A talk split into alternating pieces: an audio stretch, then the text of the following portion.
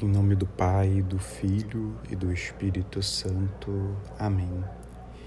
Vem Espírito Santo, faze de nós as testemunhas enamoradas e contagiantes da verdade que salva. Vem tornar-nos radiantes da luz e da alegria que o Verbo da vida comunica ao coração na fé. Infunde em nós o amor de Deus que nos faça para o nosso próximo transparência de seu rosto nas pequenas e grandes histórias da caridade que salva. Se em nós ardente esperança, antecipação dinâmica do eterno futuro, penhor e garantia da glória almejada e esperada, e faze que com a nossa vida possamos obter no presente do mundo o futuro da promessa de Deus como testemunhas críveis da esperança que não delude. Amém. Recebe por este sinal o Espírito Santo. Constantemente, vendo os crismandos, aqueles que se preparam para receber o sacramento da confirmação, eu me pergunto: será que eles têm um mínimo de consciência do que essas palavras sacramentais significam? Infelizmente, minha pouca prática e curta experiência de vida tem me mostrado que muitos são os crismados, os quais receberam o sacramento da confirmação, mas pouquíssimos os verdadeiros cristãos. A concessão do dom do Espírito Santo é obra de Deus através da Igreja. Já no início do cristianismo, os apóstolos invocavam o Espírito sobre os batizados, Atos 8, 14 a 17. O Espírito é dom do Pai e do Filho, ou do Pai pelo Filho.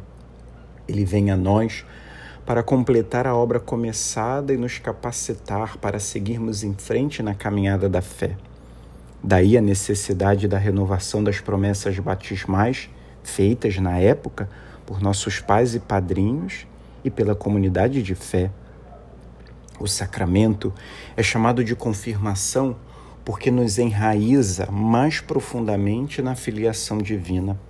Diferente do batismo das crianças, agora é o jovem, o adulto, que professa livremente sua fé e adere pessoalmente à pessoa de Jesus Cristo. Dessa forma, mais do que antes, tomamos parte do corpo de Cristo, da comunidade dos seus seguidores, que é a Igreja. Dessa maneira, somos membros participantes dessa comunidade de fé, que se alimenta do Senhor e dele dá testemunho com a vida.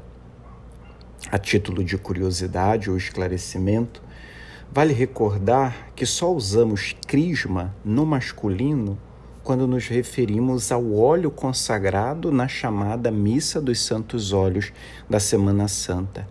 Ele é o crisma, ou o óleo do crisma.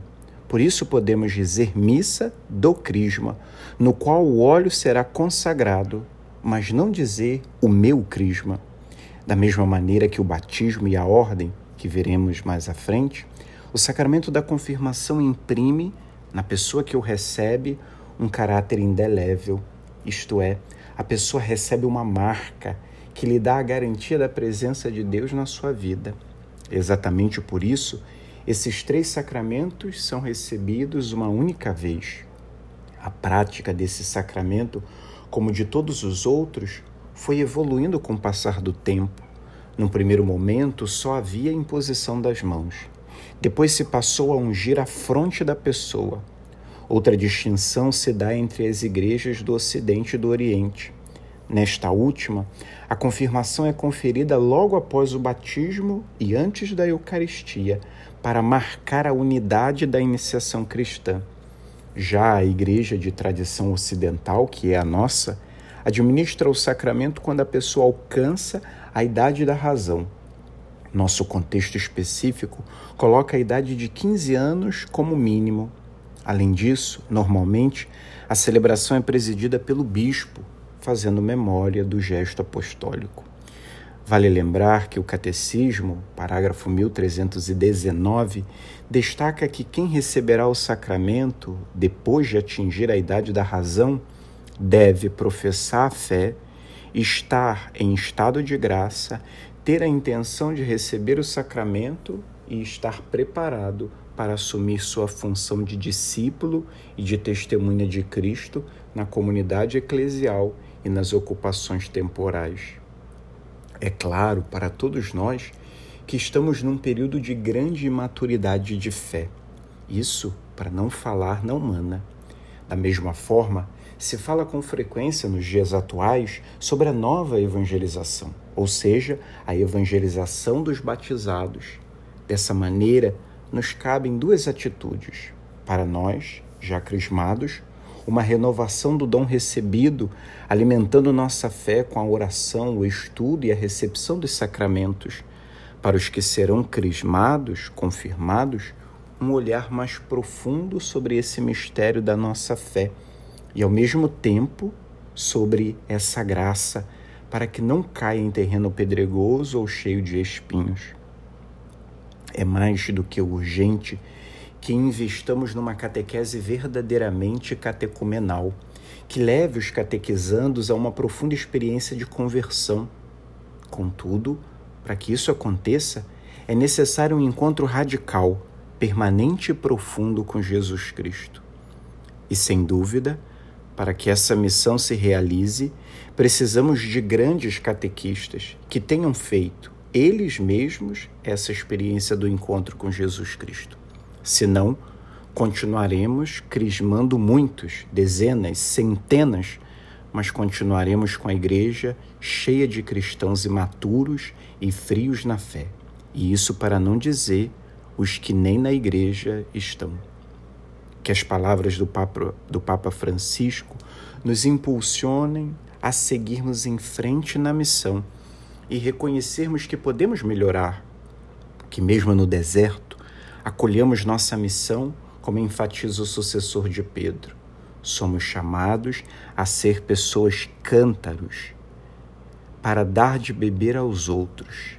Às vezes, o cântaro transforma-se numa pesada cruz, mas foi precisamente na cruz que o Senhor, transpassado, se nos entregou como fonte de água viva. Evangelho Gáudio, número 86. Precisamos de uma igreja que saiba dialogar com aqueles discípulos que, fugindo de Jerusalém, vagam sem meta, sozinhos, com seu próprio desencanto, com a desilusão de um cristianismo considerado hoje um terreno estéril, infecundo, incapaz de gerar sentido. Precisamos de uma igreja capaz de fazer companhia, de ir para além da simples escuta uma igreja que acompanha o caminho, pondo-se em viagem com as pessoas. Uma igreja capaz de decifrar a noite contida na fuga de tantos irmãos e irmãs de Jerusalém. Uma igreja que se dê conta de como as razões pelas quais há pessoas que se afastam contêm já em si mesmas também as razões para um possível retorno. Mas é necessário saber ler a totalidade com coragem. Jesus deu calor ao coração dos discípulos de Emaús. Discurso do Papa Francisco no Rio de Janeiro, em 27 de julho de 2013. Ajudai, ó Mãe, a nossa fé. Abri o nosso ouvido à palavra para reconhecermos a voz de Deus e a sua chamada Despertai em nós o desejo de seguir os seus passos, saindo da nossa terra e acolhendo a sua promessa. Ajudai-nos a deixar-nos tocar pelo seu amor para podermos tocá-lo com a fé. Ajudai-nos a confiar-nos plenamente a Ele, a crer no seu amor, sobretudo nos momentos de tribulação e cruz, quando a nossa fé é chamada a amadurecer. Semeai na nossa fé a alegria do ressuscitado. Recordai-nos que quem crê nunca está sozinho. Ensinai-nos a ver com os olhos de Jesus, para que ele seja luz no nosso caminho e que esta luz da fé cresça sempre em nós, até chegar aquele dia sem ocaso que é o próprio Cristo, vosso Filho, nosso Senhor. Glória ao Pai, ao Filho e ao Espírito Santo, como era no princípio, agora e sempre. Amém. Nossa Senhora do Amor Divino, rogai por nós. Em nome do Pai, do Filho e do Espírito Santo. Amém.